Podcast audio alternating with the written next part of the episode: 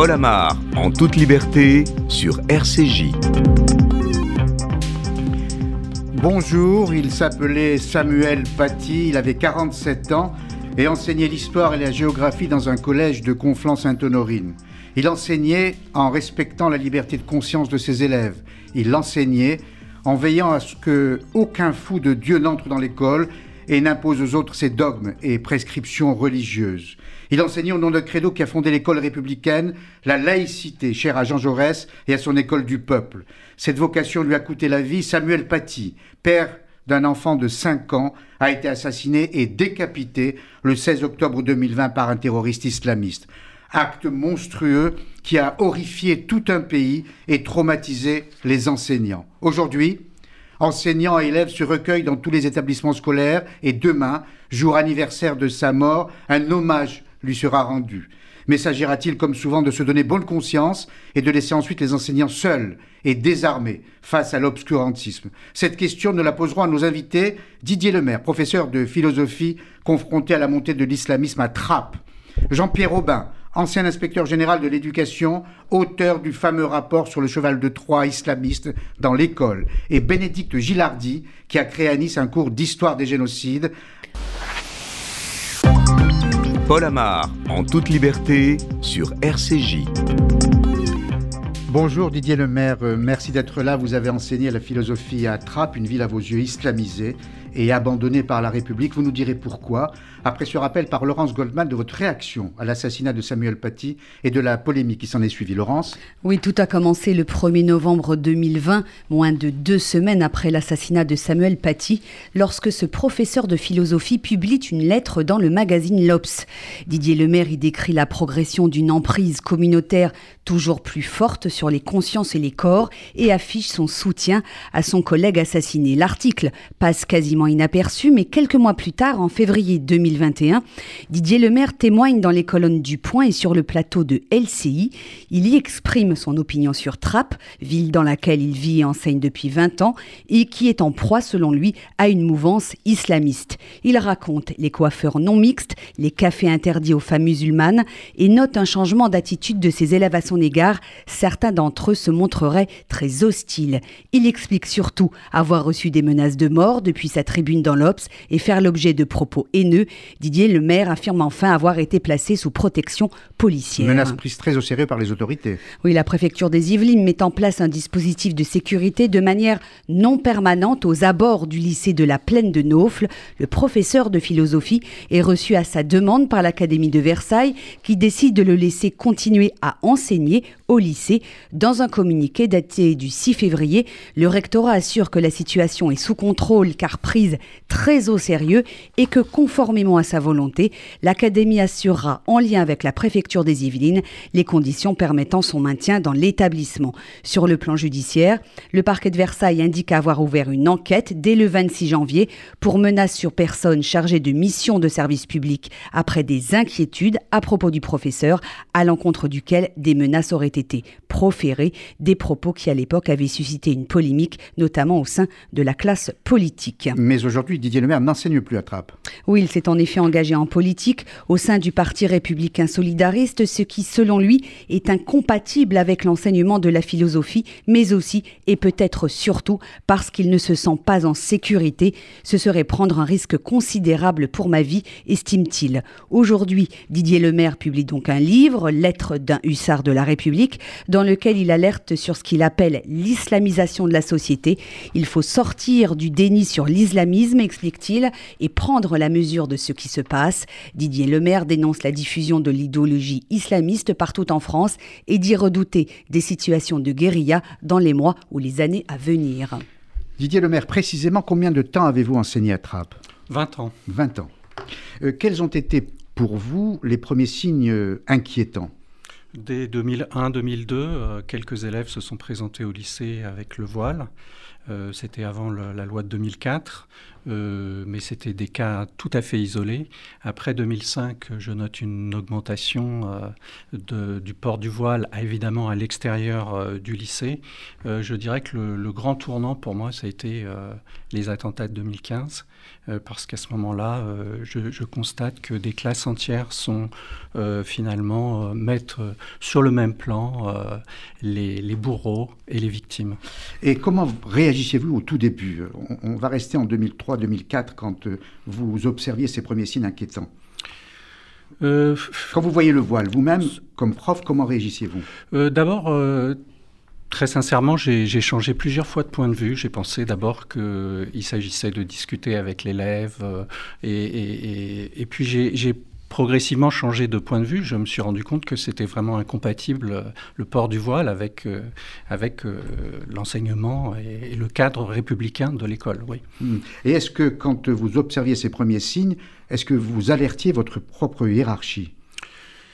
Euh, non, euh, c'était, je me souviens, je ne sais plus si c'est 2001, 2003, euh, c'était ma meilleure, ma meilleure élève en classe était, était voilée, était une élève voilée, elle travaillait très bien, elle faisait vraiment une, très bonne année de philosophie, j'étais tout à fait satisfait de, son travail.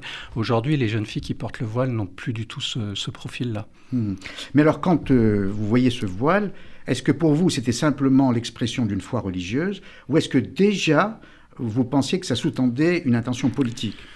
Non, je crois qu'à l'époque, j'étais encore bien naïf et, je croyais encore qu'il s'agissait d'un signe religieux. J'ai mis du temps à comprendre qu'il ne s'agissait absolument pas d'un signe religieux, mais d'un signe politique. Et à quel moment l'avez-vous compris cela? Euh, Dans les années 2000, 2010. Euh, et est-ce que, par exemple, le port du voile s'accompagnait d'une expression euh, politique? Est-ce que vos élèves, alors filles ou garçons, me parlaient, s'exprimaient, et d'une façon qui vous surprenait ou qui vous perturbait? Après les attentats de, 2001, euh, un élève de classe technologique euh, a approuvé ces attentats et, s'en est réjoui. Euh, mais jusqu'à 2000, jusqu'aux années 2010, je dirais que ce genre de phénomène était vraiment hmm. très, très marginaux. Et à un certain moment, vous avez tout de même alerté la hiérarchie. Oui, assez tardivement d'ailleurs, en, en 2018 seulement. Euh, avec M. Jean-Pierre Robin, j'ai écrit au président de la République parce que je constatais que l'imprégnation idéologique des élèves était très grande et qu'il fallait les, protéger. Mais la direction de l'établissement réagissait de quelle façon? Est-ce que vous vous sentiez, pour être précis, euh, seul ou est-ce que vous vous sentiez soutenu? Je ne me suis pas senti ni soutenu ni seul. Je me suis senti seul par rapport à mes collègues parce que euh, finalement, ils ont toujours euh, considéré que les atteintes euh, régulières à la laïcité dans l'établissement ne devaient pas donner lieu à des sanctions. Donc, ils les acceptaient généralement. quant à l'administration, elle n'a jamais pris des positions, enfin, quelles qu'elles soient, absolument fermes là-dessus. On a toujours été plus ou moins dans, ce qu'on appelle les accommodements raisonnables. Laurence Oui, du côté de vos collègues enseignants au sein de votre lycée, on voit aujourd'hui avec les cérémonies de commémoration d'hommage à Samuel Paty euh, des, des, prises de position parfois un peu hésitantes, les professeurs qui ne veulent pas être envoyés au charbon en première ligne isolée. Est-ce qu'à cette époque des attentats de 2015, les enseignants étaient sur votre ligne ou plutôt en retrait les enseignants étaient vraiment en retrait puisque à ce moment-là, Mais pour quelle raison? J'ai mené des actions euh, de prévention, notamment par le théâtre. J'en parle beaucoup dans, mon livre, et je j'étais absolument seul euh, à ce moment-là, euh, y compris d'ailleurs avec mon ancien chef d'établissement. Nous avons essayé vraiment sur tout, le, toute la ville de Trappes, dans tous les établissements scolaires, de mener un projet d'action de prévention. Ce projet a avorté, faute finalement d'engagement de, la part euh, de mes collègues partout, au collège, dans les lycées professionnels et au sein même de mon établissement. Et quand on vous écoute et quand on vous lit, Didier Lemaire, euh, prof de, philosophie, on, on, voit bien qu'au fond, l'école n'est plus du tout le sanctuaire qu'elle a toujours été, que l'école est dans la cité et que depuis des années et des années, elle est gangrenée par les tensions qui se produisent dans la cité. Donc vous faites un lien très clair, pertinent, entre l'école et la ville de Trappes où se trouvait cette école. Oui, absolument. se trouve cette école. Absolument. C'est-à-dire que c'est parce que l'islamisme a pénétré euh, Trappes depuis les années 2010 euh, que euh, nos élèves, au fond, vivent dans un milieu qui est totalement gagnés à cette idéologie et pour eux c'est d'ailleurs une situation euh, schizophrénique très difficile à vivre. Certains euh, trouvent finalement euh, dans la salle de classe un espace de liberté dans lequel ils s'épanouissent et se projettent dans la société française, mais d'autres au contraire le vivent dans un conflit intérieur important. À, vous entendre et à entendre les témoignages recueillis par Aurélien Graveline et Didier Caramallo dans, le collège de, de Conflans-Sainte-Honorine, on voit bien, un an après l'assassinat de Samuel Paty, on voit bien que la peur s'est installée. Il est 17h à la sortie des cours du collège de Conflans-Sainte-Honorine, une sortie de cours au cœur d'une semaine particulière, à tout juste un an de l'assassinat de Samuel Paty, là où il enseignait. Les journalistes sont présents, ils scrutent patiemment les élèves pour y recueillir quelques témoignages. Un groupe de jeunes adolescentes accepte d'évoquer l'atmosphère parfois pesante qui règne dans le collège depuis ce 16 octobre 2020. Si ça a changé l'ambiance, c'est plus pareil dans, au collège et tout. Rien que ça, ils ont installé un grand portail qui n'était pas. Il y a eu plein de caméras. C'est quand même en sécurité un petit peu. Donc on se sent quand même plus en sécurité qu'avant. Nous avons pu recueillir que ces quelques témoignages avant que la police nous demande de quitter les lieux. En partant, nous rencontrons par hasard Miguel, le frère du témoin du meurtre de Samuel Paty. Il nous en dit plus sur la sécurité et le climat qui règne dans la ville depuis un an. Le climat est catastrophique comme tu vois que ça arrive chez nous. Hein. T'as vu, on est à nous. On n'est pas à Paris, on n'est pas à Toulouse, on n'est pas. C'est une bourgade ici. Regarde, ça, ça veut dire que ça tape vraiment partout. Ça doit être vigilant. Et je pense que ouais, le sentiment de vigilance, il faut l'avoir. Maintenant, t'as vu, moi je regarde tout, je regarde l'autre là-bas, je regarde l'autre là-bas. je fais attention à tout. On s'attend à faire des choses comme ça maintenant. Quand on voit ce qui se passe à la télé, tout ça, c'est pas étonnant. Le laxisme de. complètement, voilà. On a vu à l'époque les CRS. Ils sont restés un petit peu au collège et tout. Et là, il y a que depuis un an, là, j'ai revu le, fourgon de CRS quand, à la date anniversaire. Quoi on les voit. Il nous parle également des séquelles psychologiques dont son frère a été touché depuis cet attentat. Ça, le hante un petit peu. Bah, on bossait ensemble, et là, euh, ça fait un an, bah, c'est un peu la fête. Euh. et c'est un peu. Euh, il s'est oublié complètement. Alors des fois, il va, il va rebosser un petit peu. Et tu vois qu'il y, a un truc à rapport avant. Tous les habitants de la ville sont d'ailleurs appelés à se réunir demain à 15h place de la Liberté. Le maire de la ville dévoilera un monument en forme de livre évoquant la libre expression. Un square Samuel Paty sera inauguré demain face à la Sorbonne à Paris lors d'une cérémonie. Triste constat dans nos écoles, dans nos lycées, dans nos collèges, sentiment d'insécurité, on l'entend, euh, vigilance, peur, peur des élèves, des enseignants. C'est la raison pour laquelle vous avez renoncé à enseigner, Didier Lemaire? J'ai renoncé à enseigner pour deux raisons. Euh, la première, c'est qu'il me semble difficile d'enseigner la philosophie. Euh, alors que je prends des positions euh, très fortes dans le débat public, je ne peux pas assurer la neutralité en classe. qui est requise pour cet enseignement. Ça, c'est une raison pédagogique. Et ensuite, il y a une raison qui est indépendante de ma volonté, c'est la, la, sécurité. Je suis devenu une cible suite à une campagne de calomnie dans la ville, mais qui a été aussi largement relayé par la presse, une certaine presse de gauche d'ailleurs.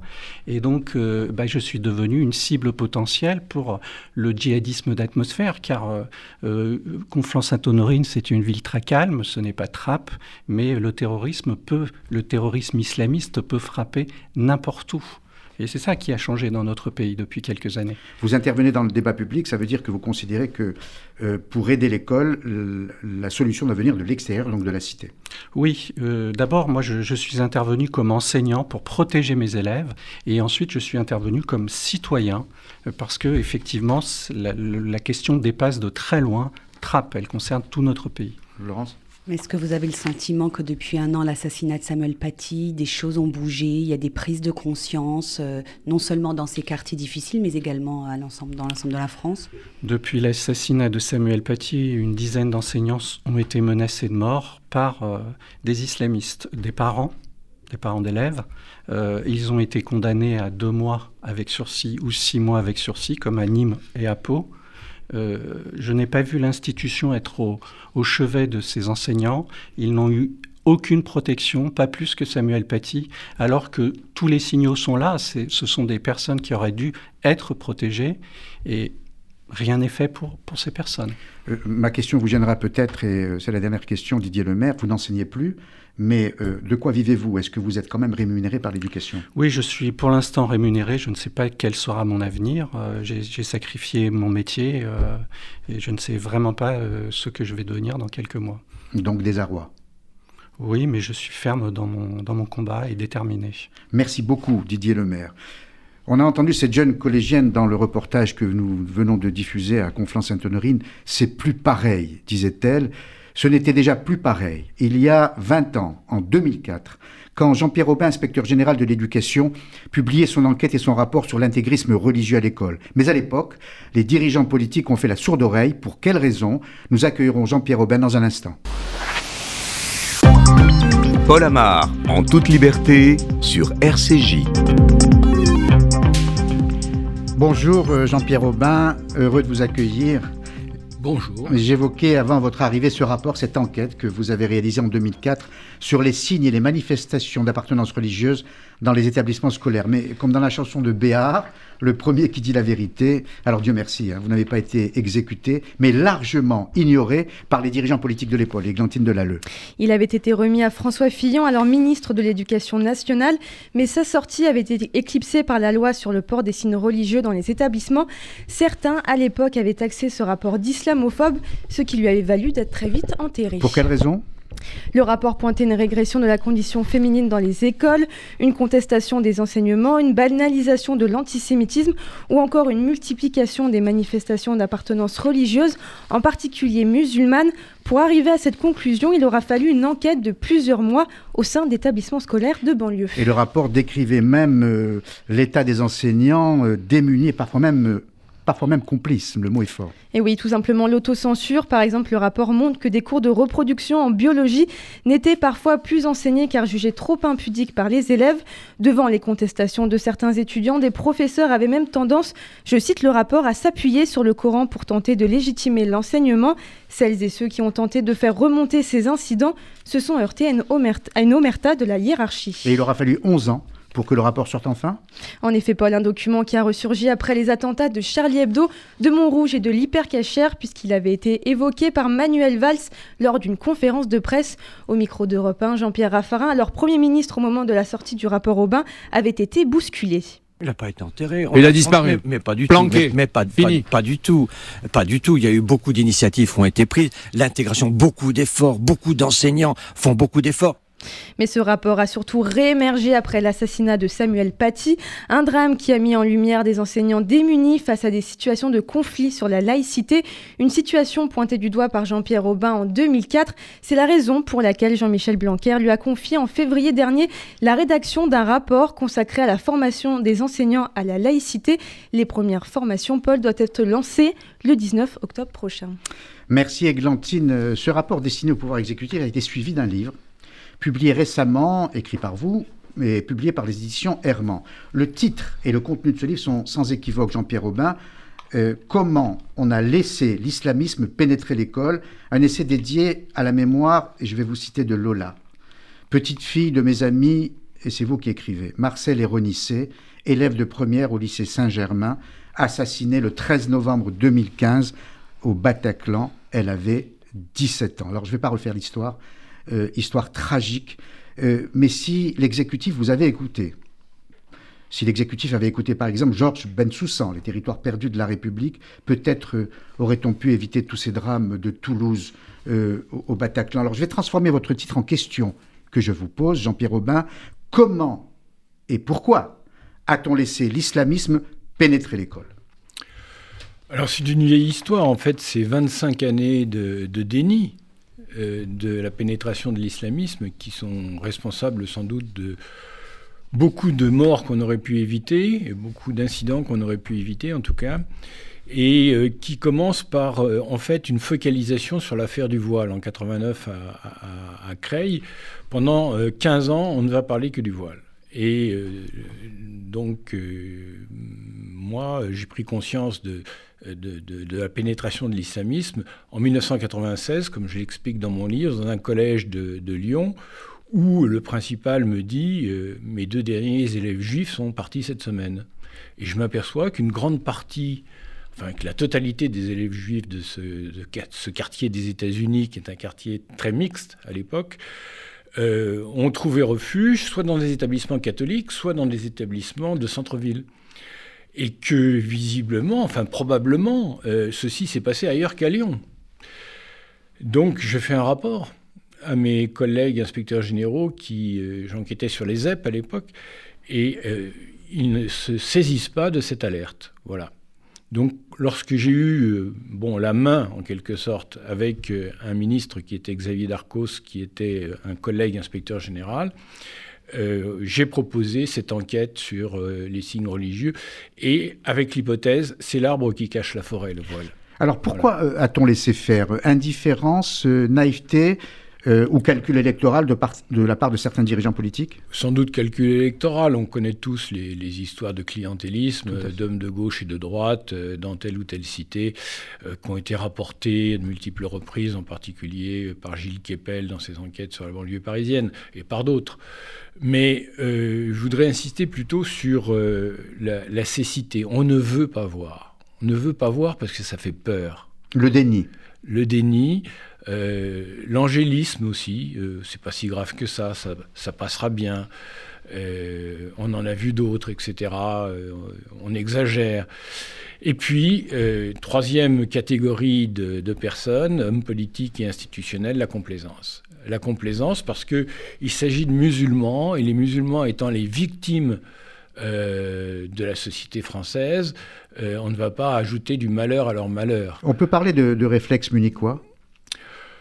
Sans doute pourrait-on parler de, réflexe munichois pour une partie de, la classe politique française. Euh, mais euh, il n'y a pas que ça. Euh, je veux dire qu'au moment de Munich, il y avait aussi des, pacifistes qui sont devenus des collaborateurs. Très juste. Très juste. quand, vous observez, quand vous observiez le comportement de certains jeunes, à votre avis, était simplement l'expression d'une rébellion d'une rébellion face à l'autorité, l'autorité professorale euh, pour ne parler que de l'école, ou est-ce que c'était déjà euh, euh, une intention politique ou une manipulation de jeunes par des adultes? C'est une manipulation, c'est-à-dire que ce qui se passe en France se passe dans tous les pays. Bon, on est en face d'une idéologie dotée d'un projet politique qui s'attaque, et s'est attaqué d'abord historiquement aux pays du Moyen-Orient, du Maghreb, avant de s'attaquer aux pays occidentaux, en utilisant comme masse de manœuvre les diasporas euh, musulmanes qui ont euh, émigré dans ces pays à partir de, la Seconde Guerre mondiale. Donc on est dans une stratégie d'ensemble, euh, je dirais, qui a été théorisée par un certain nombre de stratèges islamistes, du petit et du grand Satan pour arriver au pouvoir dans euh, les pays du Moyen-Orient, les petits Satans, il faut s'attaquer à ceux qui les soutiennent, les États-Unis d'Amérique, les démocraties européennes et Israël. Et pour ce faire, il faut déstabiliser le grand Satan. un des moyens de déstabiliser le grand Satan, c'est de monter les diasporas musulmanes contre les euh, habitants euh, anciens de souche, de telle façon que ces musulmans se réfugier dans l'islamisme. C'est hmm. un projet, c'est une stratégie euh, tout à fait euh, cynique évidemment, mais qui est déjà bien avancé quand on regarde, euh, quand on a les derniers chiffres sur la pénétration des idées islamistes parmi la jeunesse musulmane de France, notamment, qui sont très inquiétants. Et ces incidents que vous rapportez, que, dont Didier Lemaire euh, a parlé, se multiplient euh, euh, malheureusement. Il suffit de regarder ce qui s'est passé ces dernières semaines, Églantine. C'est une vidéo violente qui tourne sur les réseaux sociaux depuis plusieurs jours.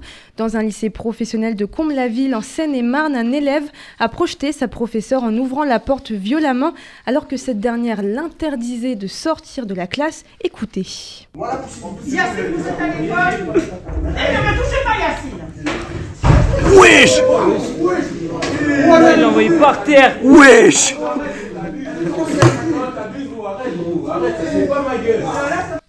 après le dépôt de plainte de l'enseignante agressée, le parquet de Melun a ouvert une enquête pour violence avec circonstances aggravantes.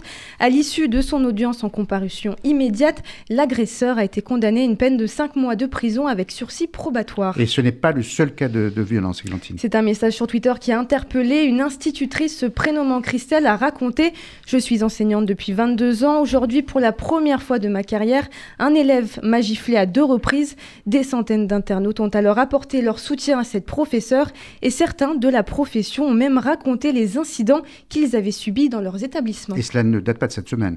Déjà entre 2017 et 2018, la Fédération des autonomes de solidarité laïque avait alerté sur l'augmentation du nombre d'incidents dénoncés par les enseignants, plus 7% en un an. Les deux tiers des incidents sont des agressions verbales, insultes, menaces ou diffamations, et les agressions physiques, Paul, représentent quant à elles moins de 6%. Jean-Pierre Robin, je l'ai dit en tout début euh, d'émission, euh, un hommage sera rendu à Samuel Paty demain. Mais dès aujourd'hui, euh, Jean-Michel Blanquer, le ministre de l'Éducation, que vous connaissez bien, donc, vous avez une forte relation de, travail avec lui, a été très clair et très ferme. Si des incidents se, produisent, des sanctions seront prises. Est-ce que vous redoutez aujourd'hui même, au moment où on se parle, des incidents dans certains établissements? Pas spécialement. Il y en aura sans doute. Les établissements sont très nombreux, les écoles sont très nombreuses. Euh, j'espère qu'il y en aura le moins possible. Mais il est clair que dans ce domaine, comme dans tout autre d'ailleurs, s'il y a des manquements aux règles de la vie scolaire, euh, elles doivent être sanctionnées. Ces manquements doivent être sanctionnés. S'il y a des délits qui sont commis, ils doivent être signalés au procureur de la République, dans ce domaine comme dans tous les autres. On, voit bien une, évolution dans, le comportement de, l'exécutif. Euh, Églantine évoquait tout à l'heure les années 2004-2005, quand, les dirigeants de l'époque refusaient de vous écouter. Aujourd'hui, ça n'est pas le cas. On, voit bien la fermeté, de, notamment de Jean-Michel Blanquer. Mais pour autant, est-ce que l'État s'est donné aujourd'hui les moyens de lutter contre ce, fléau, contre ce mal?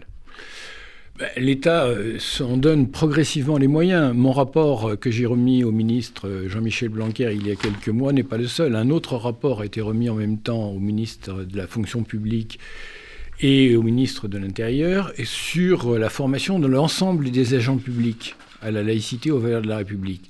On voit bien que là encore, c'est un, un programme ambitieux de formation.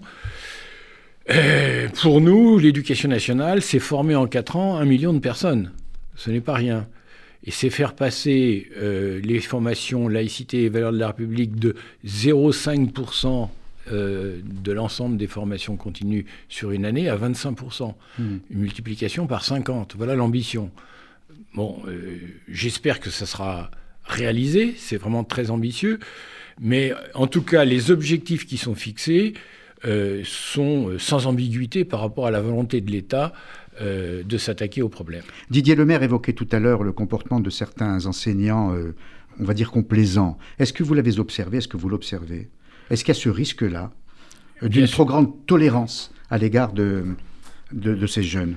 Ben, il suffit de regarder les prises d'opposition des partis politiques qui parfois sont très influentes. Dans, ces partis politiques sont très influents pour certains d'entre eux dans le corps enseignant. Euh, à l'extrême gauche notamment, pour voir que oui, il y a un danger de complaisance. Hmm. Alors, vous avez été taxé au, début du siècle d'islamophobie, et ce n'est sans doute pas un hasard si dans votre livre, vous citez euh, un homme que je respecte beaucoup et que je connais, Tahar Benjeloul. Je vais le, le rapporter les propos de Tahar que vous citez. Si la France se laisse intimider par une minorité de gens qui se servent de l'islam, c'est qu'elle est en train de mettre en péril d'autres acquis et d'autres valeurs. Il ne faut pas que la France, qui a une longue tradition de tolérance, se laisse contaminer par une vision rétrograde. C'est votre façon à vous de refuser l'amalgame? Bien sûr, il faut... Vous qui avez, pardonnez-moi, enseigné en Algérie et qui connaissez bien l'Afrique. Oui. Euh, c'est évidemment euh, un danger, l'amalgame, dont il faut absolument se prémunir.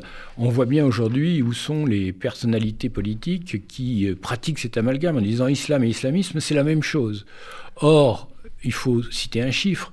Sur 40 ans d'attentats islamistes dans le islamisme, islamiste pardon, dans le monde, 167 000 morts, 91,2% de musulmans. Voilà. Les musulmans sont, et de très loin, les premières victimes de l'islamisme. Hmm. Je pense à ce policier musulman, par exemple, abattu très froidement devant euh, Charlie Hebdo, ou à cette policière aussi, qui avait été euh, euh, abattue. est-ce qu'il n'y a pas, on parlait de réflexe munichois tout à l'heure, est-ce qu'il n'y a pas la tentation aujourd'hui, dans la campagne électorale qui s'ouvre, d'opposer à cet islamo-fascisme, et j'assume ce terme, une autre forme de, fascisme. Je mets ce, ce mot entre guillemets, mais d'opposer la haine à la haine? Oui, c'est exactement ce qui se dessine. C'est exactement ce qui se dessine. Euh, contre la haine, euh, on va déployer la haine. Et il est, il est difficile dans une période bon, de, montée de l'agressivité, des attentats, de la propagation de l'idéologie islamiste, il est difficile d'être, de s'opposer à la fois hein, à cet extrémiste vert et, à cet extrémisme brun. Donc euh, c'est pourtant une ligne qu'il est absolument vitale, si on veut rester des démocrates, si on veut continuer à vivre en démocratie, de suivre. Ligne euh, vitale, dites-vous, absolument indispensable, mais j'ai le sentiment qu'aujourd'hui, en tout cas, dans, dans ce chaos qui se dessine, euh, cette ligne-là, ce propos-là, n'est pas audible ou n'est pas entendu. Euh, bon, il, y a des, hommes et des femmes politiques, tant à droite, au centre qu'à gauche, qui l'entendent quand même, qui, tentent de raison garder. Il ne faut pas désespérer. Je pense que l'addition euh, des islamo-gauchistes et euh, et euh, de, l'extrême droite ne, constituera jamais une majorité du corps électoral en France. Jean-Pierre Robin, je vous propose de rester avec nous jusqu'à la fin de l'émission. Vous pourrez ainsi réagir au témoignage de Bénédicte Gilardi, enseignante à Nice. Elle a travaillé sur la mémoire et enseigné l'histoire des génocides, travail récompensé grâce à des élèves euh, attentifs et réceptifs. Une façon pour nous d'éviter ben, ce dont on parlait, euh, l'amalgame. Nous la retrouvons dans un instant. Paul Amar, en toute liberté, sur RCJ. Bénédicte Gilardi, bonjour. Vous êtes euh, en direct de Nice. Merci euh, d'avoir euh, accepté notre invitation. On, voudrait vous écouter sur ce programme que vous avez vous-même créé d'enseignement des génocides. À quel moment l'avez-vous créé? Alors, avant toute chose, bonjour. Je ne suis pas toute seule. Euh, Muriel Blanc, professeure d'histoire, m'accompagne, puisqu'elle a été elle aussi à l'initiative de la création de ce projet. Euh, 2014, euh, nous avons décidé euh, de nous lancer dans l'aventure, puisque ça faisait de très nombreuses années que nous travaillions autour de la mémoire de la Shoah. 2014, euh, les 20 ans euh, du génocide des Tutsis, et nous avons reçu à ce moment-là euh, un intervenant témoin également de ce génocide, et de là nous est venue l'idée qui paraissait évidente de travailler sur les trois génocides du XXe siècle en y associant évidemment le génocide des Arméniens. Voilà, et moi j'ajouterais volontiers, je le disais avant votre arrivée, euh, si vous deviez euh, reprendre ce programme, n'hésitez pas aussi à ajouter le génocide cambodgien pour avoir vécu là-bas et avoir été correspondant de guerre pour France Inter euh, à l'époque. J'ai vu le massacre des Cambodgiens par leurs propres concitoyens Khmer Rouge. Comment se déroulaient les cours sur ces trois génocides? Voilà, quel était le ah. programme et la méthode? Alors, ce qu'il faut savoir, c'est que en fait, nous étions euh, cinq professeurs qui encadraient ce projet. Et je veux insister sur euh, la nécessité de cette interdisciplinarité pour donner encore plus de sens à notre travail. Donc, euh, si vous voulez, ma collègue Muriel Blanc abordait évidemment les thématiques des génocides de façon historique, hein, puisqu'elle est professeure d'histoire dans ses cours. Et en éducation morale et civique. Voilà. Et puis euh, la professeure de français euh, travaillait euh, sur des textes, des témoignages. notre collègue en droit également a travaillé de très nombreuses fois avec les élèves sur ce qu'est le génocide, comment on punit un crime de guerre, un crime contre l'humanité. Voilà, donc ce qu'il faut savoir, c'est que c'est vraiment un travail et sur le long terme et au quotidien. Et comment, réagissaient, euh, et comment réagissaient les, les élèves? C'était des collégiens, des lycéens? Non, des lycéens, des, lycéens, euh, en, seconde, première et terminale. C'est-à-dire tous les niveaux étaient concernés. Euh, alors évidemment avec des choses différentes, des actions différentes en seconde, parce que c'était plutôt sur les témoignages, et en terminale, des cours, mais aussi des conférences. Est-ce qu'ils réagissaient de la même façon? Euh, au génocide de, la Shoah ou euh, celui du, Rwanda, par exemple? Alors, celui du, enfin, des, des Tutsis du Rwanda euh, est complètement méconnu de nos élèves. Hein, il faut savoir que quand on aborde les Tutsis du Rwanda, il faut d'abord signaler sur une carte où se trouve le Rwanda. Hein. Voilà, ça c'est la première chose. La Shoah, ils en ont déjà entendu parler en troisième. Ils pensent connaître la Shoah, or ils ne savent pas grand-chose quand ils arrivent au final au lycée. Hmm. Donc on est obligé de tout reprendre hein, au niveau du contenu, mais il n'y a aucun problème pour aborder euh, ces thématiques. Et est-ce qu'il se montrait euh, attentif, réceptif, ou avait eu droit quelquefois à des remarques euh, désagréables, malheureuses, inattendues? Oh, je dirais presque jamais de remarques inattendues, et quand il y en a, ça dure une minute. C'est-à-dire que euh, certains élèves peuvent effectivement dire en début d'année, mais madame, pourquoi, quand on aborde la Shoah, pourquoi vous n'abordez pas le génocide palestinien Et en redéfinissant euh, la notion de, de génocide, euh, très vite ils comprennent que la Palestine, ce n'est pas un génocide. Enfin, ce qui se passe en Palestine, ce n'est pas un génocide. Et ça ne pose aucun problème. On n'a jamais eu de problème en allant à Auschwitz, en faisant nos parcours mémoriels sur Nice. Vraiment aucun problème. Euh, Jean-Pierre Aubin, ça veut dire qu'il ne faut pas désespérer. Voilà, cet exemple est quand même très intéressant et réconfortant. Oui, les oui d'autant que, notre, que notre lycée se situe euh, euh, dans le quartier dit des Moulins, où, nous recevons des élèves de différentes confessions mmh. et de toute origine. Alors Jean-Pierre Aubin, voilà, ma question s'adressait aussi à vous.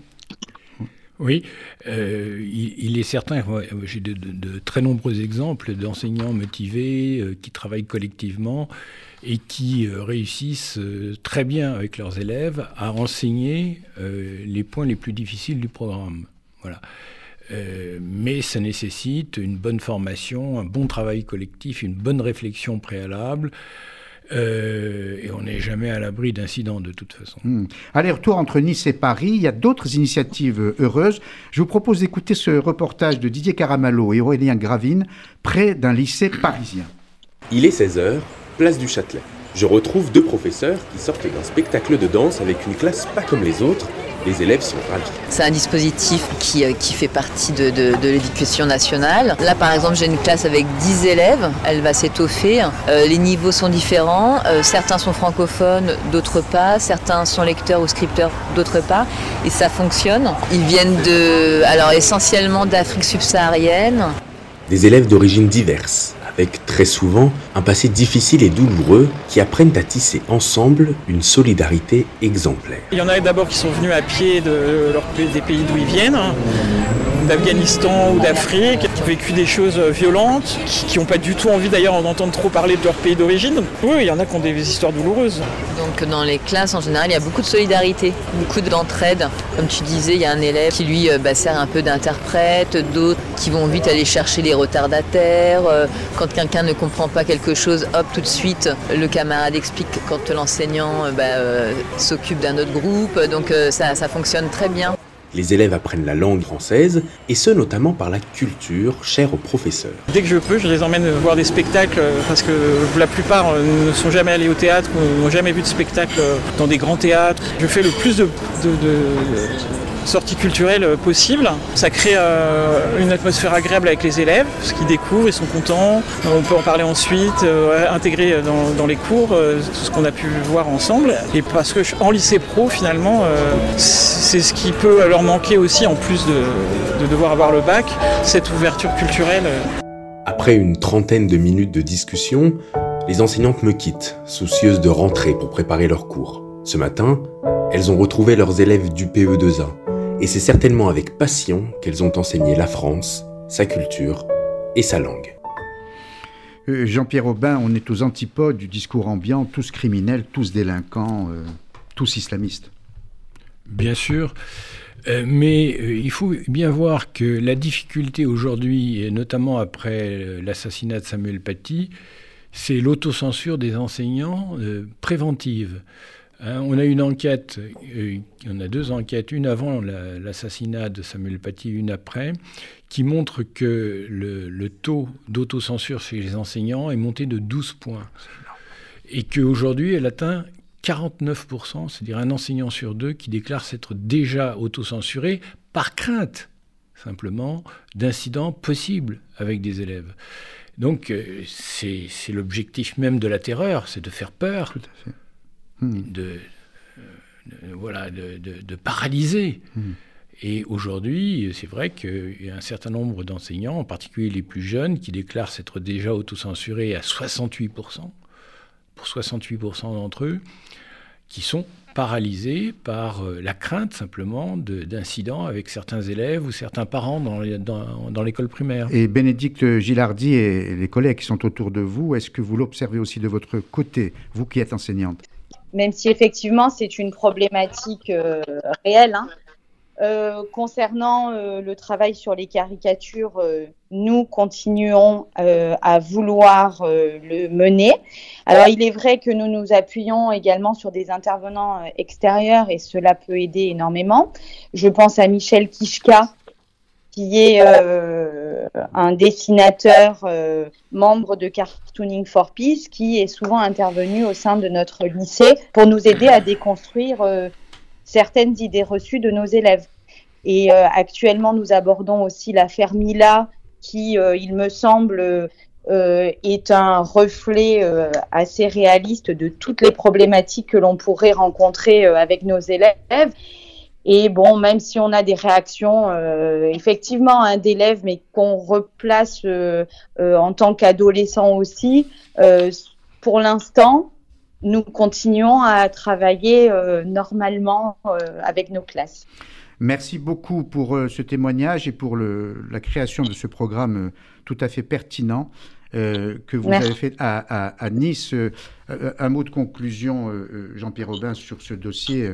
On a parlé essentiellement de l'école, c'était le thème retenu évidemment, un an après l'assassinat de, de, Samuel Paty, mais on voit bien, et on, on l'a entendu avec Didier Lemaire au tout début de cette émission, que l'école faisant partie intégrante de la société, de la cité. La solution aussi passe par la cité. On voit bien que les islamistes s'attaquent non seulement à l'école, mais aussi à la police, aux soignants euh, et, aux, services de secours, notamment les sapeurs-pompiers, tout ce qui fonde au fond notre démocratie, et que la réponse doit être forcément globale. Oui, la réponse doit être euh, forcément globale. Et euh, déjà dans notre rapport de 2004, nous, nous donnions des pistes, et en particulier euh, une piste qui s'est trouvée confortée par un chercheur qui est Hugo Micheron, dans son livre sur le djihadisme français, qui est que c'est l'autarcie culturelle d'un quartier qui provoque ou qui euh, euh, stimule la radicalisation, et en particulier celle des jeunes et le passage à l'acte. Euh, il n'y a pas de lien entre l'origine socio-économique des élèves et leur radicalisation, selon une autre recherche. Mais il y a un lien avec l'autarcie culturelle. Et je pense qu'on n'arrivera pas à s'en sortir en France si on ne fait pas un effort considérable pour casser les ghettos sociaux, ethno-culturels. Euh, si les gens vivent en autarcie, ils sont, euh, les islamistes sont comme des poissons dans l'eau. C'est un bouillon de culture qui fait émerger euh, l'intégrisme religieux et l'implication dans un projet politique qui dépasse évidemment ces jeunes. Merci beaucoup, Jean-Pierre Aubin, d'être venu sur le plateau de RCJ. Je rappelle le, titre de votre livre, votre dernier ouvrage, Comment on a laissé l'islamisme pénétrer l'école. Merci encore. Merci. La dernière séquence, vous la connaissez désormais, elle est rituelle. Euh, dans cette émission du vendredi 12-13, c'est place au dessin hebdo de euh, Graham que vous pourrez voir évidemment sur les réseaux sociaux de RCJ, notamment Instagram et Facebook. Mais euh, vous allez, vous, auditeurs, avoir une idée précise grâce à la description que nous fait Graham. Bonjour Graham.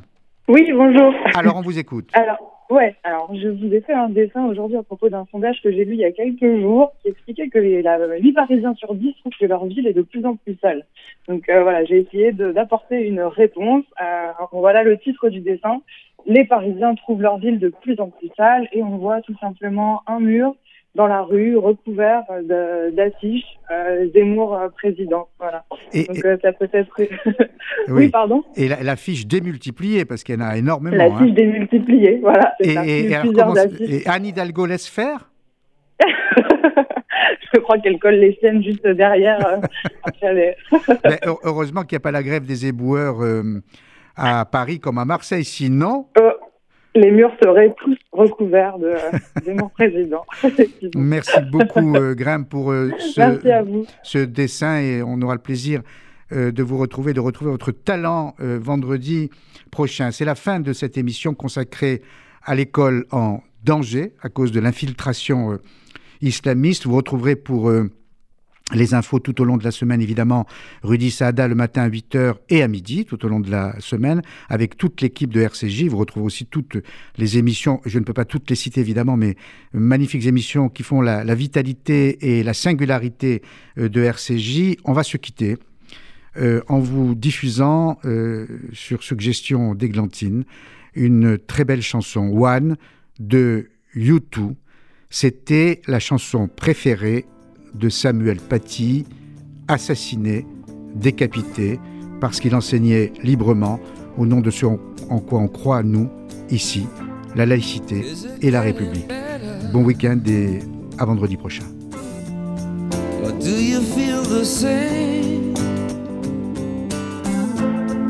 Will it make it easier on you now? You got someone to blame. You said one love, one life, when it's one need in the night, one love, we get to share it. Leaves you, baby,